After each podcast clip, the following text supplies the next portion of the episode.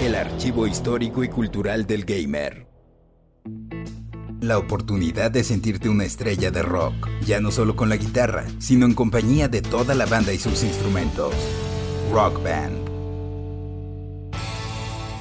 Todo comenzó tras conocerse Alex Rigopoulos y Aaron Agassi en 1995 cuando ambos estudiaban en el Instituto de Tecnología de Massachusetts. Su pasión por la música y los videojuegos los llevó a crear al poco tiempo su propia empresa, Harmonix Music Systems Inc., y debutar con un título para computadoras personales llamado The Axe, Titans of Classic Rock.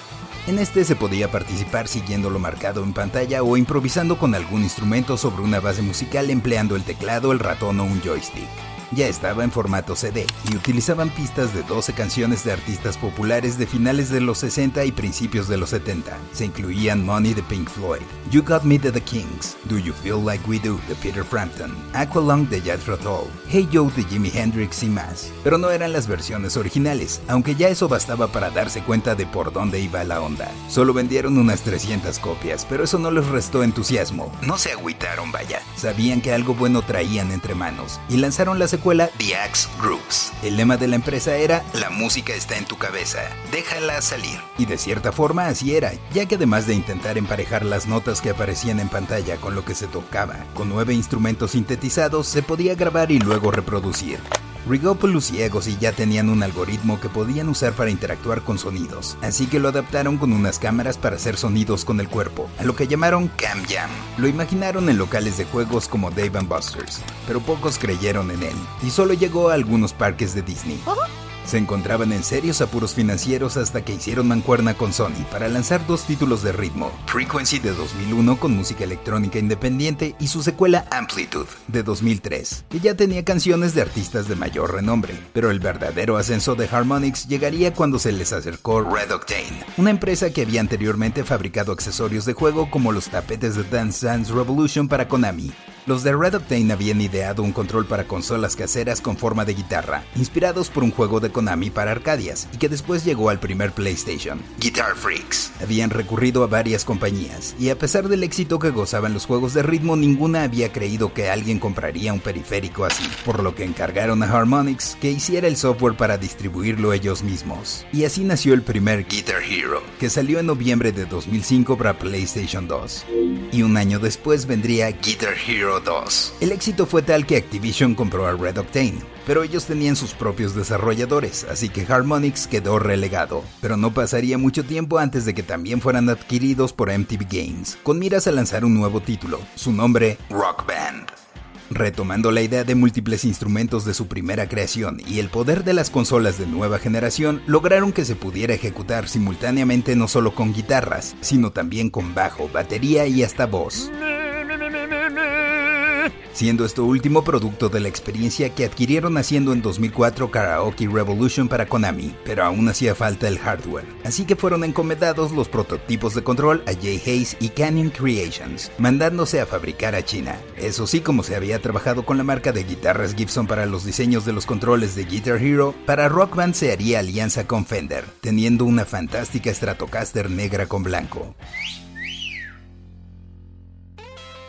El proyecto era muy ambicioso y representó un reto técnico mucho mayor de lo que habían hecho anteriormente. Por ejemplo, la interfaz debía contemplar todos los instrumentos en pantalla, lo que resultaba especialmente complicado para la batería, pues incluso había cosas que se debían tocar en los cuatro tambores y con el pedal. Además de que en la parte superior se mostraría la voz, que debía quedar a tono en un indicador de longitud de onda para no quedar ni muy arriba ni muy abajo de las vocales originales. Aquí no había diamantes, sino líneas horizontales que llegaban a la parte inferior mostrando qué tocar en qué momento. Si no se atinaba a la ejecución se empezaba a escuchar mal, fuera de tiempo y desafinado. Por otra parte, para el diseño se optó por algo menos caricaturesco y más ágil que lo visto en Guitar Hero, mientras que la lista de canciones debía ser asesina, no había duda. Pero no era tarea fácil, ya que se habían usado grandes clásicos de rock e incluso vuelto éxitos canciones de bandas prácticamente desconocidas como Throughout the Fire and Flames de Dragon Force, que apareció en Guitar Hero 3. Rock Band contaría con 58 canciones, 13 de ellas desbloqueables y algunas específicas para ciertas plataformas, siendo la mayoría sacadas de sus cintas maestras y divididas por canales para la jugabilidad. Cada instrumento tendría su medidor de desempeño, pues se podía activar el overdrive, al llenarse un medidor obteniendo mayores puntos y evitando errores, e incluso se podía salvar a un compañero de banda caído mediante el desempeño. Se incluyó puro macanazo, como Are You Gonna Be My Girl The Jet, Blitzkrieg Bob The Ramones, Creep The Radiohead, Epic The Fate No More, Enter Sandman The Metallica, In Bloom The Nirvana, Reptilia de The Strokes, Run to the Hills de Iron Maiden, Sabotage de Beastie Boys, Paranoid de Black Sabbath, Tom Sawyer de Rush, When You Were Young de The Killers y Wave of Mutilation de Pixies, siendo estas últimas dos mis favoritas, pues tuve la oportunidad de ir a las oficinas de Electronic Arts en Redwood City, California, a probar el juego antes de su lanzamiento en un evento de prensa, y justo lo hice con esas dos canciones en un teatro dentro de las instalaciones. Pero el juego también presentaría un nuevo acercamiento a la lista de temas. No solo sería un juego, sino una plataforma de distribución musical,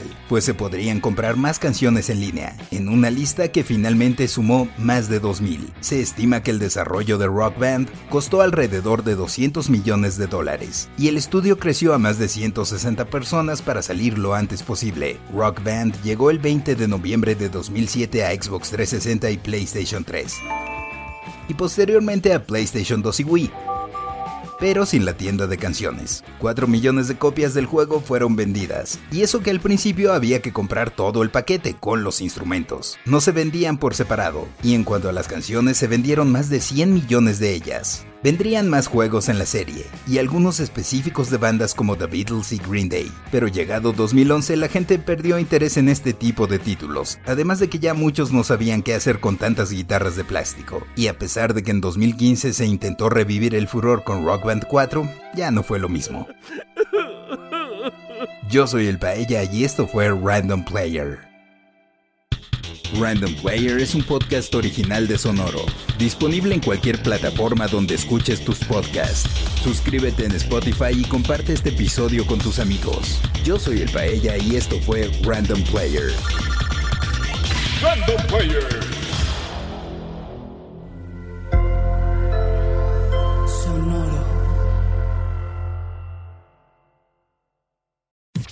Bienvenidos a Basquetera Feliz, el podcast para los fans, los no tan fans y los que quieren ser fans de la NBA.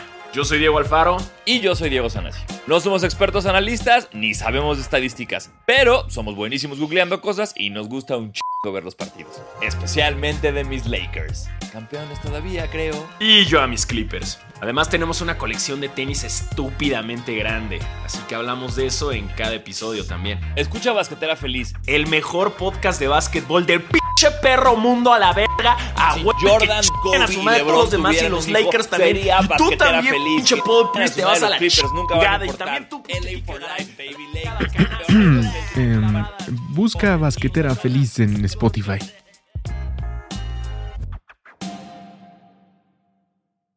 Hello, it is Ryan, and I was on a flight the other day playing one of my favorite social spin slot games on chumbacasino.com. I looked over the person sitting next to me, and you know what they were doing?